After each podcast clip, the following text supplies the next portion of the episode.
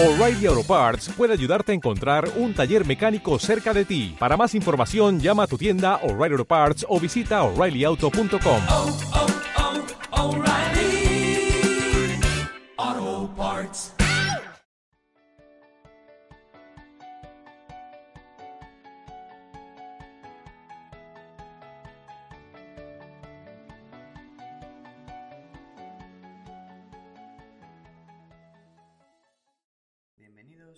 Legonomy, el podcast semanal que acerca el derecho y la economía de manera sencilla a todo el mundo.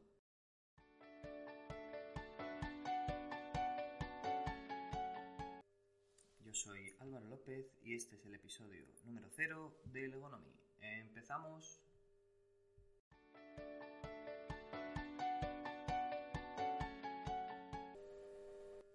Hola a todos. Bueno, lo más destacable de, de esta semana fue que el pasado, el pasado miércoles, día 25, se celebraba el Día Internacional para la Erradicación de, la Violencia contra la Mujer. Desde la Economy queremos, queremos sumarnos al apoyo a todos los agentes sociales que luchan contra la misma, fuerzas de seguridad, miembros de la Administración de Justicia, abogados, servicios sociales, pero sobre todo a aquellas mujeres que han dado el paso de denunciar y a todas aquellas que aún no lo han dado Eh, a raíz de este, de este tema, eh, comentar que la, violencia, como todos sabemos, es una lacra que desgraciadamente se, tergiversa tanto de un lado del otro para tratar de hacer, hacer política. Porque bueno, es cierto que existen denuncias falsas, pero estas son las mínimas. Es cierto que en ocasiones los agentes policiales y jurídicos no, no actúan con, no actuamos con la debida diligencia, pero son los mínimos casos.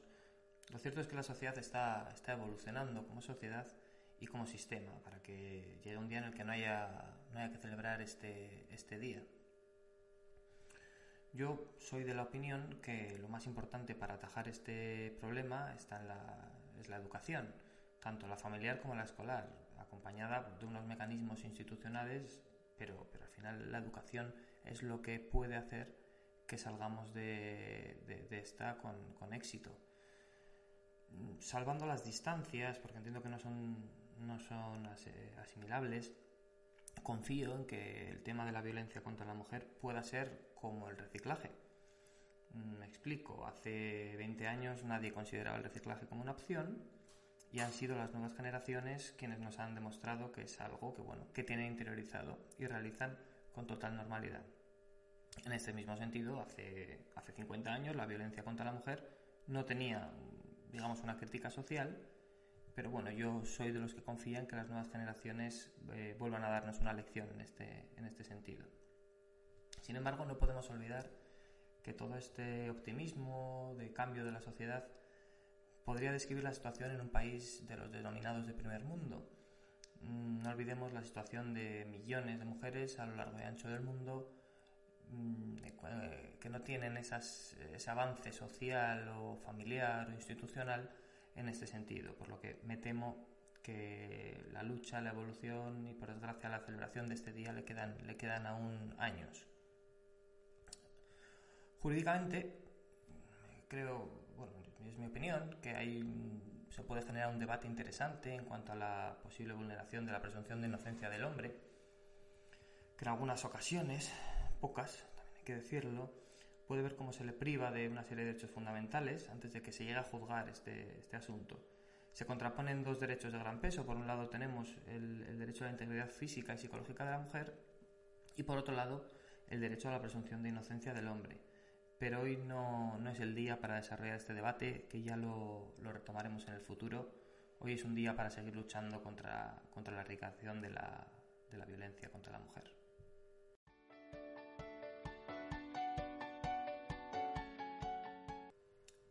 Cuanto a las, noticias de la semana, en el, ámbito, en el ámbito jurídico, una de las noticias más importantes es el anteproyecto de, de la nueva ley de enjuiciamiento criminal, la conocida como LECRIM.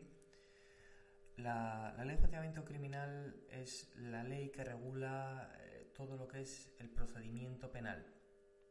Eh, cuando hagamos nuestras, nuestras guías explicaremos un poco la diferencia entre un procedimiento penal y un procedimiento civil, pero la, la ley de enjuiciamiento criminal es la que regula pues, este, este procedimiento.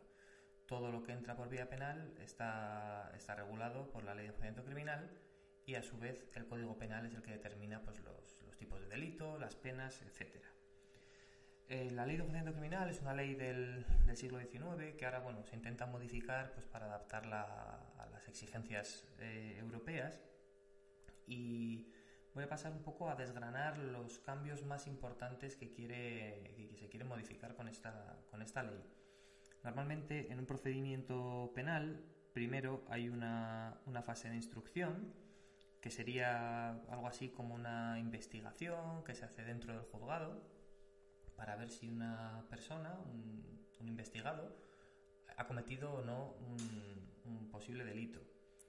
Eh, cuando finaliza la, fase de instrucción, se pasa del juzgado de instrucción al juzgado de lo penal, que ya se, dedica a lo que es juzgar con toda esa información que nos ha traído del juzgado de instrucción, se dedica a juzgar a ese investigado para saber si es culpable o no y para determinar qué pena se le impone en caso de ser culpable. Hasta ahora, el director de esta fase de instrucción era el juez de instrucción.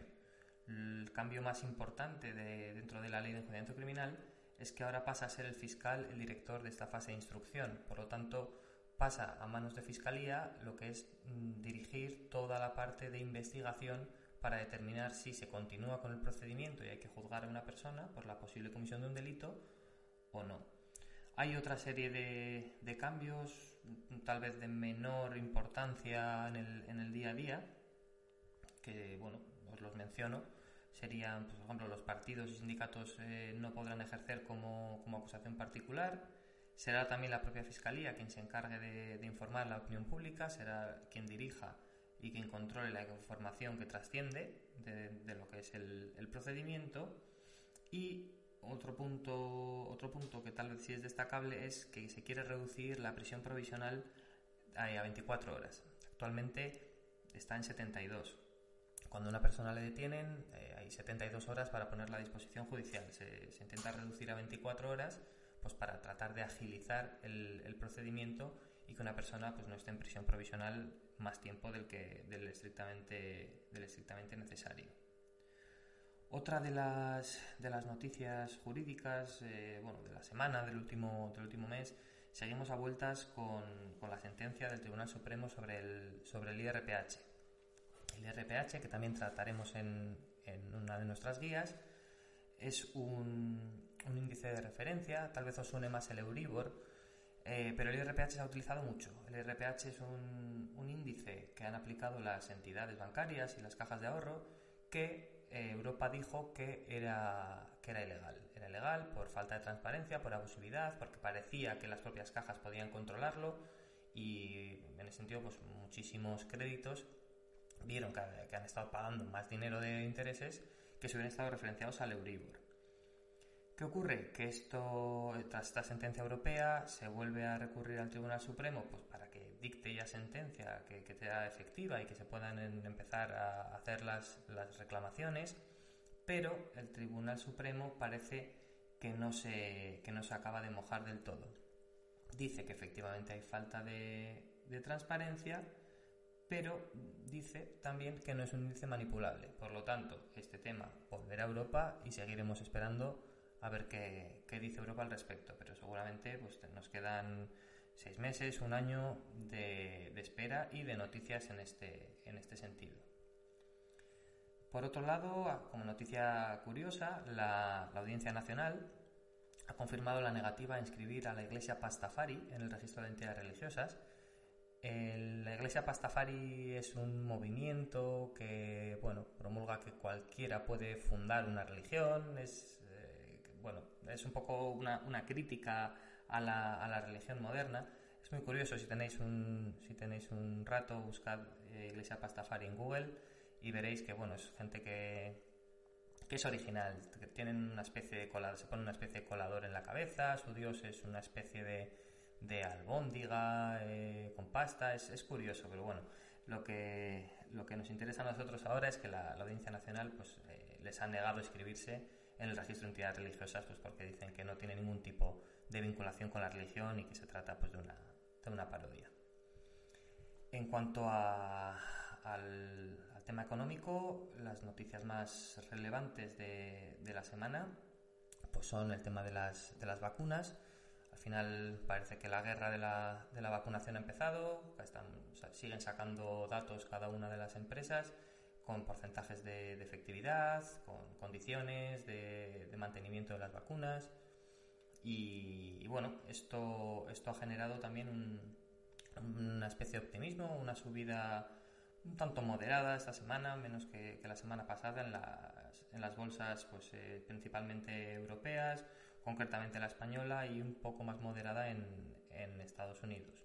De, en este sentido, se ha derivado un poco lo que es la inversión de, de esas empresas más tecnológicas que estaban en, auge durante, durante, el confinamiento y la pandemia a, un, más empresas que, habían sufrido más durante, durante este periodo, ¿no? pues como son hoteleras, como son eh, aerolíneas y todo este tipo de, empresas.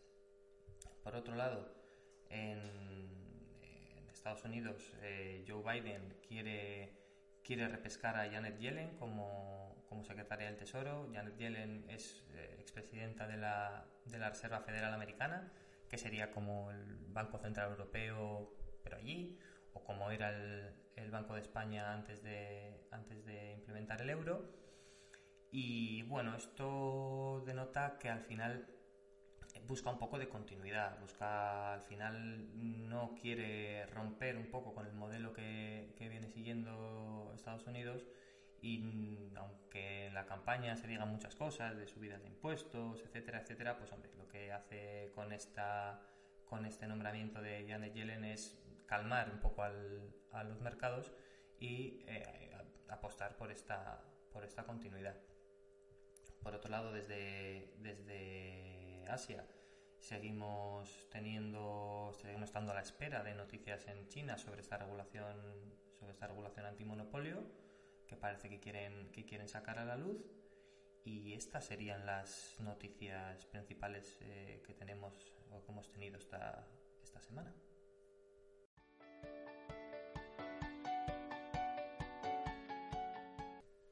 Bueno, en cuanto a la, a la, historia curiosa de la semana, os voy a contar quién está considerado el, el primer abogado de la historia. Se trata de, de, Pericles. Pericles nació alrededor del año 495 a.C. en Colargos, al norte de Atenas, y aunque era estadista y, militar, en esos tiempos, cuando había un, juicio, eh, la ley imponía que cada uno tenía que defender de manera personal tenía que hacerlo de manera oral y, luego la ley amplió a que un amigo, un conocido, pues pudiera, pudiera asistir de manera secundaria al, que se estaba juzgando. Entonces Pericles, que al parecer tenía, tenía una muy buena oratoria, pues empezó ayudando a amigos y conocidos y al parecer pues conseguía pues que, que no le impusieran la, pena que le quisieran imponer en su momento. Entonces esto pues se fue corriendo la voz, se fue haciendo Pericles famoso y se le empezó a contratar pues, para este tipo de servicios, considerándolo así el primer abogado de la historia.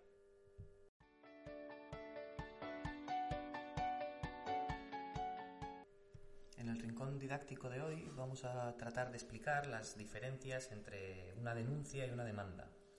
Normalmente la gente confunde estos términos y dice he puesto una denuncia o he puesto una demanda, me han denunciado y queremos tratar de, bueno, de, aclarar que no es lo mismo una denuncia que una demanda. Una denuncia se refiere a algo del ámbito penal. Existe la denuncia y existe la querella. La denuncia lo que haces es denunciar unos hechos que tú entiendes que son constitutivos de un delito y la querella es tú directamente contra alguien concreto por un delito concreto te querellas. Esto sería siempre en el ámbito penal. Sin embargo, la demanda al final es una, como su nombre indica, una demanda, una petición en otros ámbitos, como podría ser el ámbito civil o el ámbito laboral.